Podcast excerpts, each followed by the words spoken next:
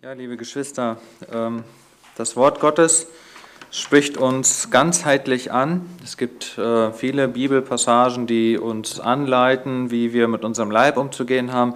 Das Wort Gottes ändert unser Denken, aber das Wort Gottes zielt auch oft auf unsere Emotionen, unser Empfinden. Auch das soll in äh, göttlicher Weise verändert werden. Und ein Bibelbuch ist dafür ja besonders bekannt, äh, so aus den Emotionen heraus zu sprechen wie kein anderes. Das ist das Psalmbuch, ähm, wo die Psalmdichter oft aus ihrer tiefsten Emotionslage heraus gesprochen haben, ihre Angst, ihre Trauer, ihre Wut, äh, ihr, ja, alles, was einen so beschäftigt, auch positive Emotionen, ihre Freude, ihre Dankbarkeit, äh, davon sind ja alle Psalmen voll. Und ähm, das sind Emotionen, die nicht immer nur aufgrund äußerer Umstände irgendwie erzeugt werden. Also klar, wir kennen so den Klassiker-Psalm, äh, wie David äh, aus Verfolgung heraus seine, sein Unverständnis und auch dennoch seine Hoffnung äh, beschreibt. Das ist ja eine Emotion, die aufgrund dieser äußeren Umstände irgendwie herrührt, dass er von Saul oder dann auch von seinem Sohn Absalom verfolgt wurde.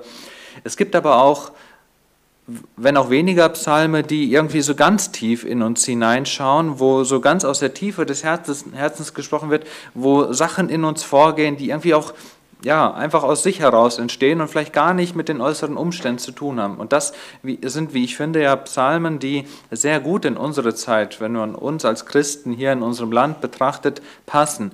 Wir sind ja nicht äh, Gott sei Dank in einem verfolgten Land, wo wir uns oft mit dieser David-Situation äh, identifizieren können, dass man uns Böses will, dass man uns nachstellt und dass, man, äh, dass wir den Raub unserer Güter ertragen müssen. Und ähm, das sind ja Situationen, die wir Gott sei Dank weniger kennen. Was wir aber sehr gut kennen, ist die Emotionslage des Psalms, mit dem wir uns heute befassen wollen. Und das ist der 73. Psalm. Psalm 73. Den äh, lese ich uns und dann würde ich gerne noch zu Beginn mit euch beten, zu Beginn der Predigt. Also zuerst einmal lese ich uns den Psalm. Psalm 73, ein Psalm Asafs. Nur gut ist Gott gegen Israel, gegen die, welche reines Herzens sind. Ich aber, fast werde ich gestrauchelt mit meinen Füßen. Wie leicht hätte ich einen Fehltritt getan, denn ich beneidete die Übermütigen als ich das Wohlergehen der Gottlosen sah, denn sie leiden keine Qual bis, sie, bis zu ihrem Tod. Ihr Leib ist wohlgenährt, sie leben nicht in der Not der Sterblichen und sind nicht geplagt wie die anderen Menschen. Darum ist ihr Hochmut ihr Halsschmuck und Gewalttat ist das Gewand, das sie umhüllt. Ihr Gesicht strotzt vor Fett, sie bilden sich viel ein, Sie höhnen und reden boshaft von Bedrückung. Hochfahrend reden sie. Sie reden, als käme es vom Himmel. Was sie sagen, das muss gelten auf Erden. Darum wendet sich auch das Volk ihnen zu. Und es wird von, und es wird von ihnen viel Wasser auf, aufgesogen. Und sie sagen, wie sollte Gott es wissen? Hat denn der Höchste Kenntnis davon?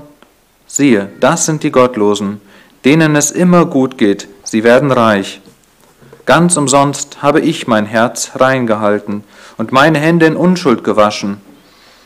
Denn ich bin doch den ganzen Tag geplagt worden und meine Züchtigung war alle Morgen da. Wenn ich gesagt hätte, ich will ebenso reden, siehe, so hätte ich treulos gehandelt am Geschlecht deiner Söhne. So sann ich nach, so sann ich danach, um dies zu verstehen aber es war vergebliche Mühe in meinen Augen, bis ich in das Heiligtum Gottes ging und auf ihr Ende acht gab. Fürwahr, du stellst sie auf schlüpfrigen Boden, du lässt sie fallen, dass sie in Trümmer sinken. Wie sind sie so plötzlich verwüstet worden? Sie sind untergegangen und haben ein Ende mit Schrecken genommen. Wie man einen, wie man einen Traum nach dem Erwachen verschmäht, so wirst du, o oh Herr, wenn du dich aufmachst, ihr Bild verschmähen. Als mein Herz verbittert war und ich in meinen Nieren das Stechen fühlte, da war ich töricht und verstand nichts. Ich verhielt mich wie ein Vieh gegen dich. Und dennoch bleibe ich stets bei dir. Du hältst mich bei meiner rechten Hand. Du leitest mich nach deinem Rat und nimmst mich danach oder wie Luther übersetzt, endlich in Herrlichkeit auf. Wen habe ich im Himmel außer dir? Und neben dir begehre ich nichts auf Erden.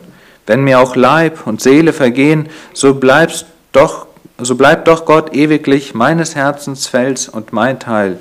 Denn sie, die fern von dir sind, gehen ins Verderben. Du vertilgst alle, die dir hurerisch die Treue brechen. Mir aber ist die Nähe Gottes köstlich. Ich habe Gott, den Herrn, zu meiner Zuflucht gemacht, um alle deine Werke zu verkündigen. Dann würde ich gerne noch mit euch beten. Unser lieber Herr Jesus, wir danken dir dafür, dass du uns verändern möchtest in unserem Denken, in unserem Fühlen. Unser ganzes Leben soll dir gehören. Und dafür hast du uns dein Wort gegeben, dieses scharfe Schwert, das durchdringt. Und es soll uns auch heute durchdringen. Öffne du uns die Augen, was du uns zu sagen hast, auch durch diesen Psalm. Und tröste uns, richte uns aus und mach deinen Namen groß in uns. Darum bitten wir dich, segne uns. Amen. Nun, es ist schon äh, ungefähr ein, ein halbes Jahr her, dass äh, meine Familie und ich das letzte Mal da waren. Äh, wer ein sehr, sehr gutes Gedächtnis hat, erinnert sich vielleicht noch ganz grob, worum es da ging. Es ging um, um, um einen Text aus dem zweiten Petrusbrief. Und da war auch so ein bisschen das Thema Licht. Also wir erinnern uns an, das, an den Text, das ging um das prophetische Wort, das da aufgeht, ähm, wie ein, dass wir gut daran tun, auf diesen Morgenstern zu achten, als auch auf ein Licht in äh, dunklen Ort, äh, dass wir durch das prophetische Wort die Orientierung haben.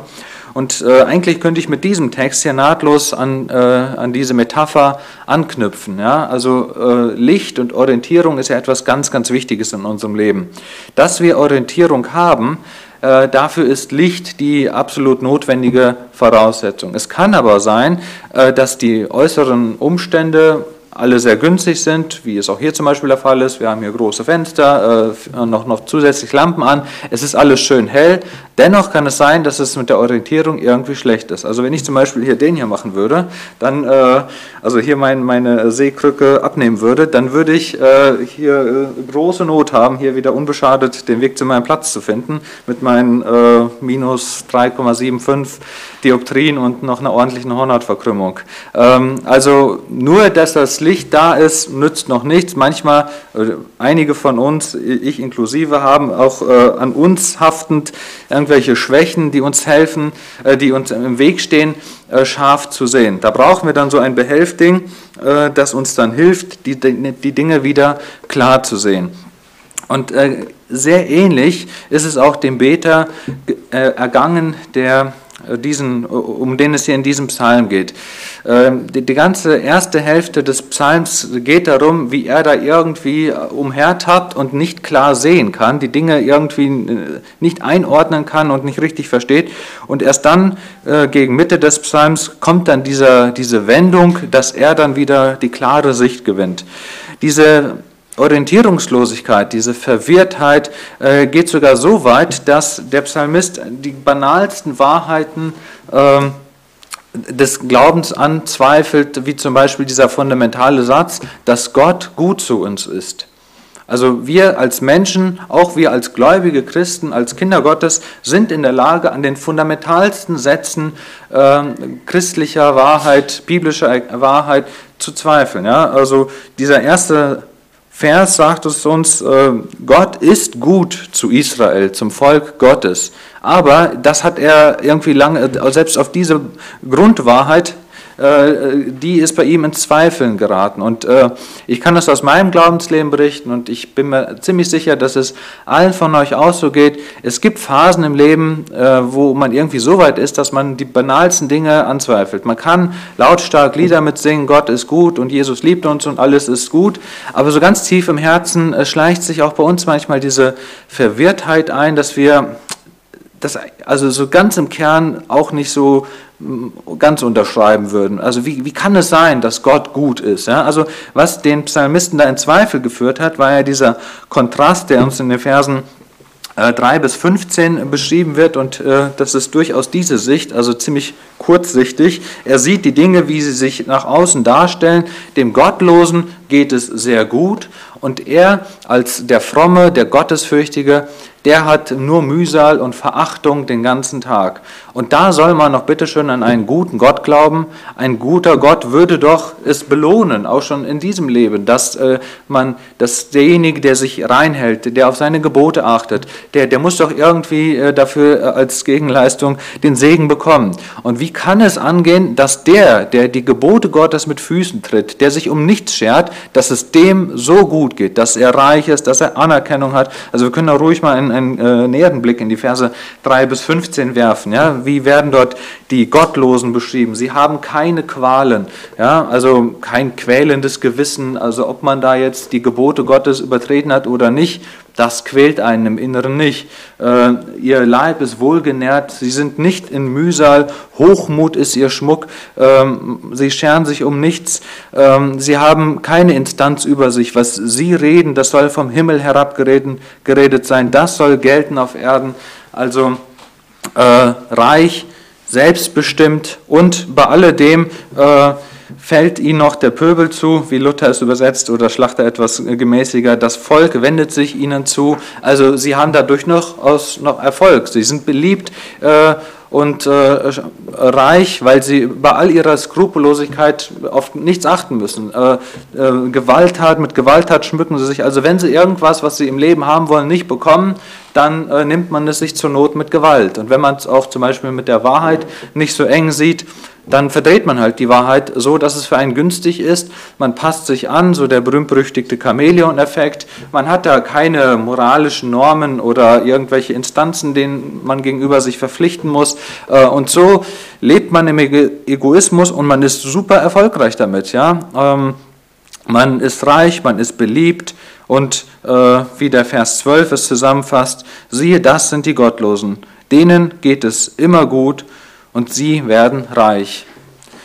Ich dachte bei der Predigtvorbereitung äh, diese, diesen Abschnitt nochmal so mit, ein paar konkreten äh, Beispielen zu unter, untermauern, aber ähm, der Blick in die Medien oder überhaupt so ins Zeitgeschehen, aber auch in die Geschichte, äh, haben mir da die Auswahl so dermaßen schwer gemacht, dass ich äh, es einfach gelassen habe. Also da, da, da gibt es Beispiele wie Sand am Meer. Ähm, denkt einfach mal selber für euch so ein paar Beispiele durch. Wer sind die beliebtesten Leute in unserer Zeit oder auch in der Geschichte? Waren es die Gottesfürchtigen, die Gottes Gebote hochschreiben oder sind es diejenigen, die Gottes Gebote mit Füßen treten, die äh, sich selber Gott sind und äh, keine moralische und überhaupt rechtliche Instanz über sich äh, haben wollen, die einfach das tun, was sie für richtig halten. Das sind die, die in einer in Sünde gefallenen Welt beliebt, begehrt und äh, sehr, sehr glücklich sind. Dem gegenüber beschreibt der äh, Beter dieses Psalms sein gottesfürchtiges Leben so, dass er geplagt ist den ganzen Tag.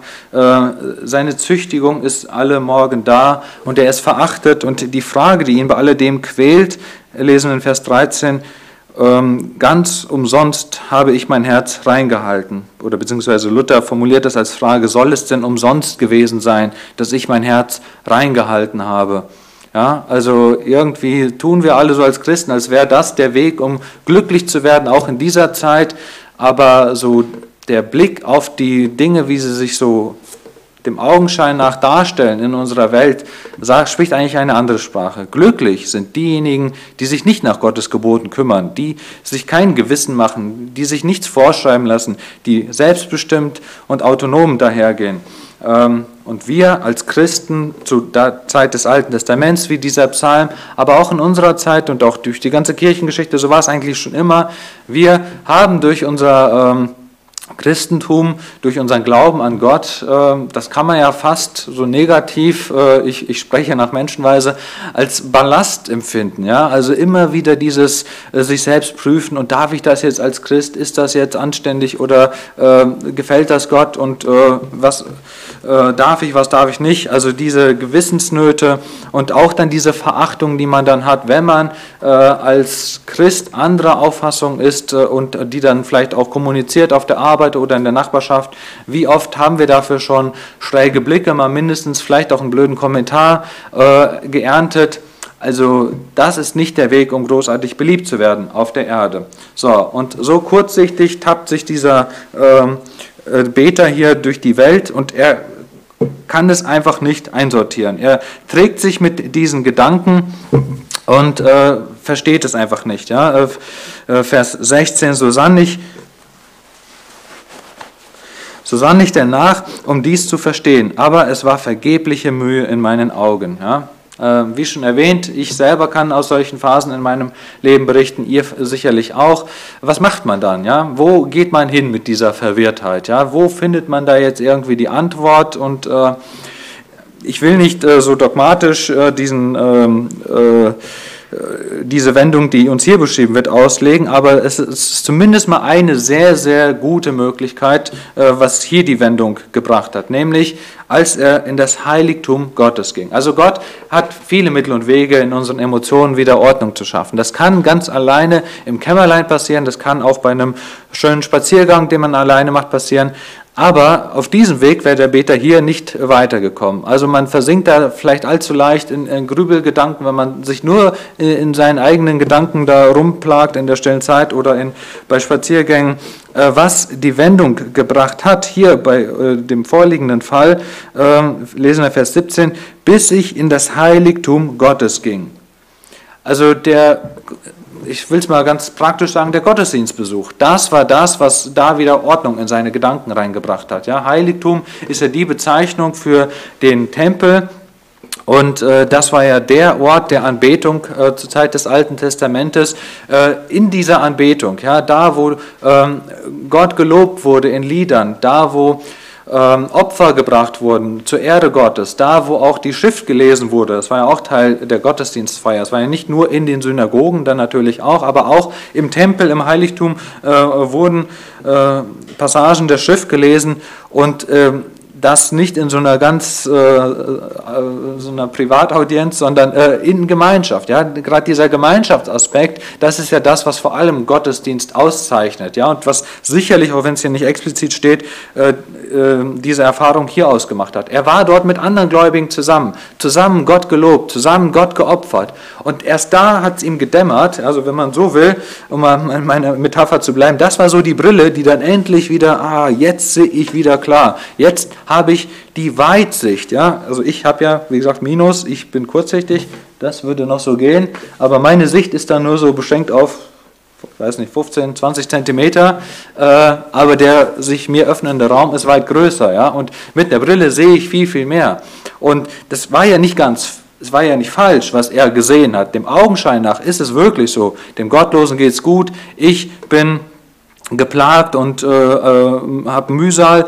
Aber das ist nur ein, ein, das sind nur so die ersten 20 Zentimeter. Ich will weitersehen, ich will tiefer blicken. Und diese Brille, die ihm da diesen Blick geöffnet hat, das war der Gottesdienstbesuch. Ähm, ist mir in dieser Vorbereitung ähm, nochmal ganz neu wichtig geworden. Also es ist ja, Gottesdienstbesuch ist ja gerade zu unseren Zeiten so ein Thema, da kann man äh, es, ich, ich will es mal so formulieren, ich bin sehr, sehr dankbar, dass wir überhaupt noch Gottesdienst besuchen dürfen. Äh, das äh, ist, glaube ich, nicht selbstverständlich, das hätte auch ganz anders geregelt werden können. Da dürfen wir froh und dankbar sein und diese Möglichkeit sollten wir auch nutzen. Es ist für uns als Gläubige immens wichtig, ähm, Gottesdienste zu besuchen, Gemeinschaft zu haben, auch mit anderen Gläubigen, ja, seinen Glauben nicht nur privat für sich und auch nicht nur im Familienkreis zu leben, äh, sondern es ist, gehört zu Gottes Konzept, dass wir äh, Gemeinschaft haben untereinander, dass wir gemeinsam Gott loben, dass wir gemeinsam Gott beten, dass wir gemeinsam aus der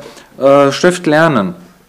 Ähm, gerade in dieser Corona-Zeit habe ich so äh, durch Gespräche und so verschiedene Extreme äh, sind mir da nochmal aufgefallen, wie man auch als Christ gegenüber dem Gottesdienst eingestellt sein kann. Es wäre sicherlich falsch, das wäre so ein Extrem, wenn unser ganzer wenn unser ganzes Christenleben sich nur auf den Gottesdienst reduzieren würde, also wenn wir nur hier dann christliche Lieder singen würden und nur hier beten würden und uns mit der Schrift befassen würden, das wäre doch deutlich zu wenig. Ja? Also das ist auch nicht Sinn und Zweck der Sache, sondern äh, das ist ein wichtiger Teil, aber die persönliche stille Zeit, der persönliche Glaube ist auch ein ganz, ganz wichtiger Aspekt des Glaubenslebens.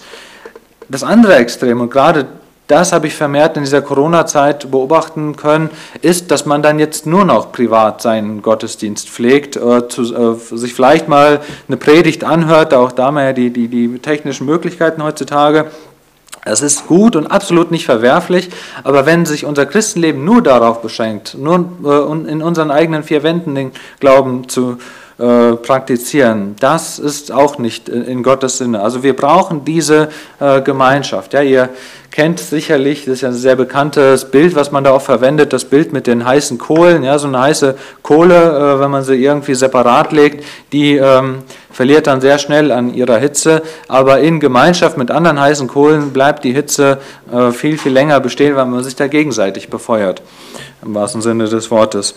Und äh, so soll auch unser Christenleben geführt werden. Das war das, was äh, dem Beter hier die Sicht wieder geöffnet hat und erst dann konnte er klar sehen, wie er dann hier weiter ausführt ab Vers 19, wie sind sie doch so plötzlich verwüstet worden. Sie sind untergegangen und, ich habe ein und sie haben ein Ende mit Schrecken genommen. Wie man einen Traum nach dem Erwachen verschmäht, so wirst du, o Herr, wenn du dich aufmachst, ihr Bild verschmähen. Also, wenn man das Ende mit bedenkt und was nach dem Ende des Lebens auf dieser Erde kommt, dann stellen sich die Dinge ganz, ganz anders dar. Dann ist es auf einmal gar nicht so begehrenswert, reich und anerkannt zu sein. Dann ist viel, viel äh, wichtiger, wie man zu Gott steht. Sie, die Gottlosen, die Reichen, die Beliebten, die sich keine Skrupel, äh, die skrupellos ihr eigenes Ding machen, sie nehmen ein Ende mit Schrecken. Ja? Und aus diesen Beispielen, über die ihr nachgedacht habt, ähm, äh, lässt sich auch das sehr, sehr gut bestätigen. Man sieht oft schon äh, zu Lebzeiten, dass das Ende solcher Menschen äh, ja, überhaupt nicht begehrenswert ist. Ja? Also um, um doch mal ein paar, paar Beispiele zu nennen. Ja, der, ein ganz berühmter äh, deutscher Philosoph, äh, Friedrich Nietzsche, der äh, das Privileg haben durfte, einen, einen gläubigen Großvater zu haben, einen gläubigen Vater zu haben, der all, all das kannte, hat sich davon ähm, äh, menschlich gesprochen emanzipiert, äh, hat sich darüber hinweggesetzt und ähm, der, das wahrscheinlich berühmteste Zitat von Nietzsche ist ja, Gott ist tot. Er Kraft seiner intellektuellen Leistung und nebenbei, das kann man durchaus sagen, dass Nietzsche nicht auf den Kopf gefallen ist. Das, was er gesagt und gedacht hat, das hatte schon menschlich gesehen Hand und Fuß. Also äh, äh er hat sich halt nur von Gott losgelöst und die, die Dinge dann menschlich durchgedacht, äh, Philosoph halt, ähm, äh, vom Humanismus geprägt. Es gibt nur uns, nur uns Menschen und wir sind die höchste Instanz. Wir müssen äh, Kraft unserer Vernunft die, die Dinge ergründen und da gibt es keinen darüber. Und äh, ja, hat viel äh, spöttische Schriften verfasst in seinem Leben, aber seine letzten Jahre waren von geistiger Umnachtung geprägt. Und äh, was über den Tod hinauskommt, das weiß nur Gott, aber es ist nur zu vermuten, dass äh, sein Ende so ist, wie es hier beschrieben ist. Ein Ende mit Schrecken. Ähm, von Gott verschmäht, wie man einen bösen Traum verschmäht, wenn man äh, wieder erwacht. Also all diese Beliebtheit, die er äh, nach wie vor auch noch genießt, äh, hat ihm da überhaupt nichts genutzt in seinen letzten Lebensjahren und erst recht nicht, als er dann aus diesem Leben scheiden musste. Ja? Und so lassen sich noch weitere Beispiele aus, äh, aus den Bereichen Musik äh, oder Politik, wo auch immer äh, anführen. Ja? Wir denken an Elvis Presley, Kurt Cobain oder wie sie alle heißen. Ja? Äh, oft äh, im Selbstmord geendet. Und all dieser Ruhm, all dieser Reichtum, das waren keine Dinge, die diese Menschen in diesem Leben schon glücklich gemacht haben und darüber hinaus erst recht nicht. Wie beschreibt aber der Beter die weitsichtige Perspektive eines Frommen? Ja? Es wird hier im... Ähm, äh, gesagt, du nimmst mich endlich mit Ehren an, mit Ehren. Hier Verachtung, hier Schande, aber endlich, am Ende nimmst du mich, Herr, in Ehren an. Da hat man dann die Ehre, nicht von Menschen. Aber was ist schon menschliche Ehre? Die menschliche Ehre gilt heute diesem, morgen jenem. Menschliche Ehre ist wie ein Blatt im Wind. Wir sollten um die Ehre bei Gott bedacht sein. Du nimmst mich endlich in Ehren an. Du leitest mich nach deinem Rat. Er erkennt, das, was ihm in diesem Leben begegnet, das entspricht dem Ratschluss Gottes. Du leitest mich nach deinem Rat. Also da ist ein großer Plan dahinter und nicht ein Plan von irgendwem, sondern ein Plan des Schöpfers, dessen, der alles in der Hand hat. Ja?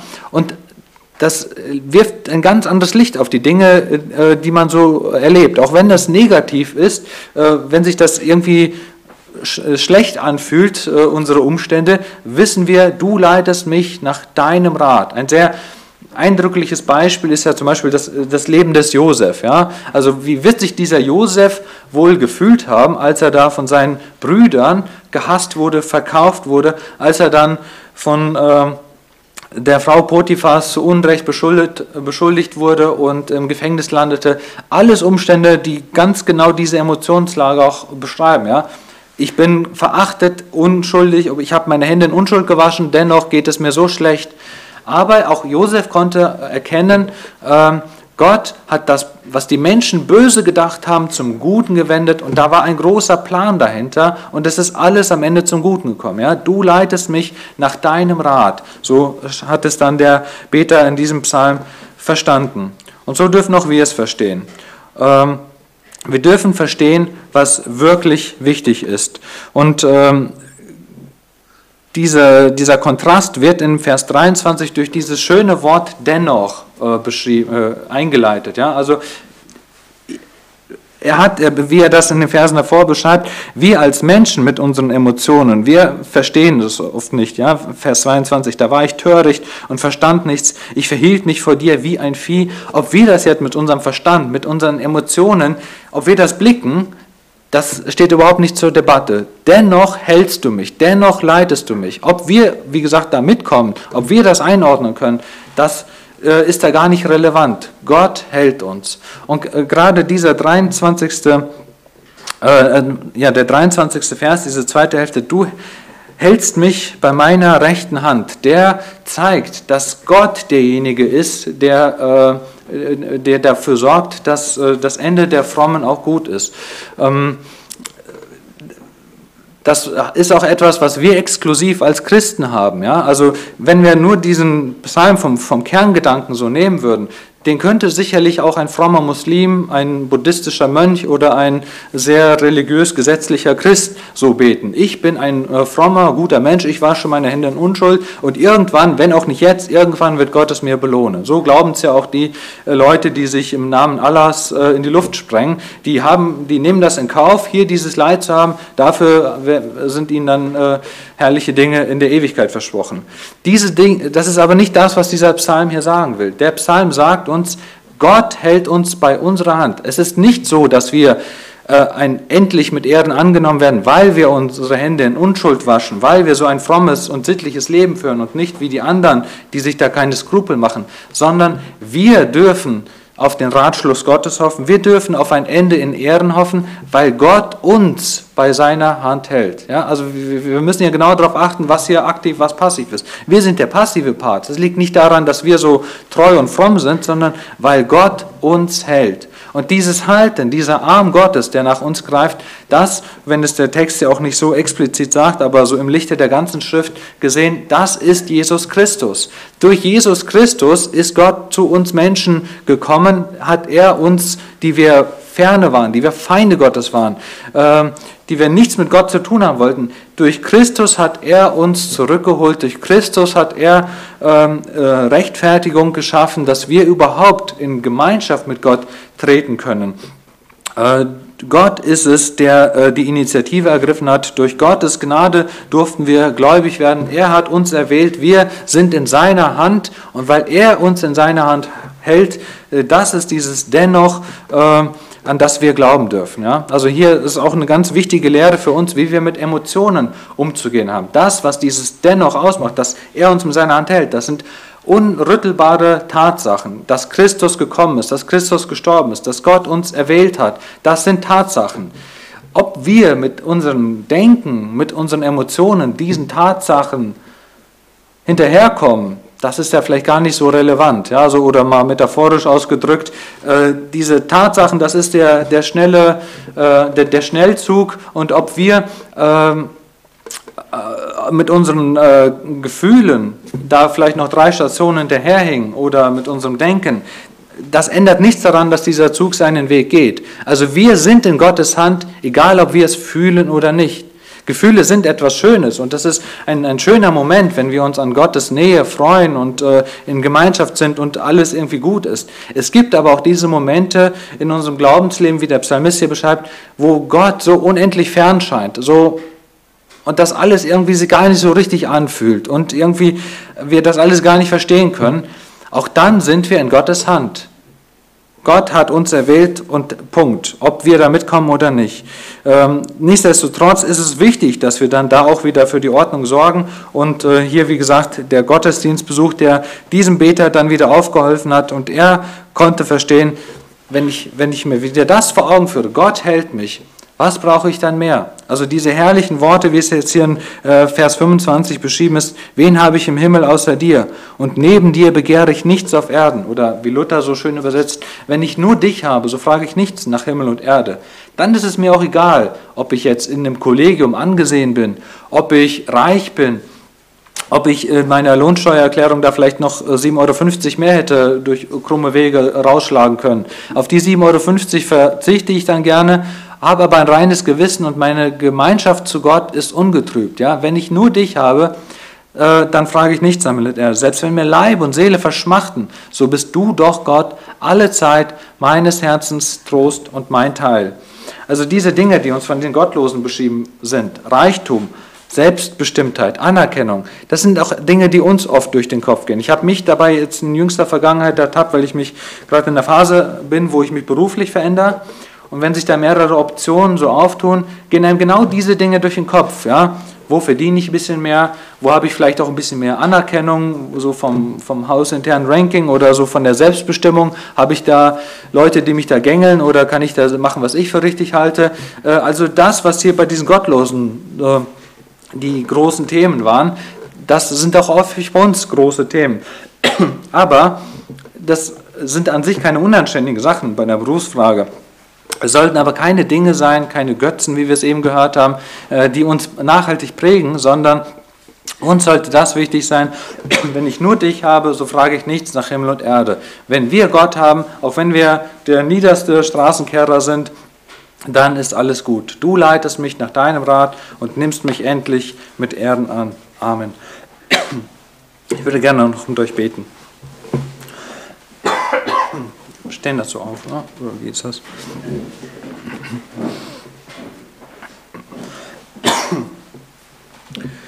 Unser lieber Herr Jesus, wir danken dir dafür, dass du uns äh, nachgegangen bist, dass du uns als guter Hirte äh, gesucht und gefunden hast.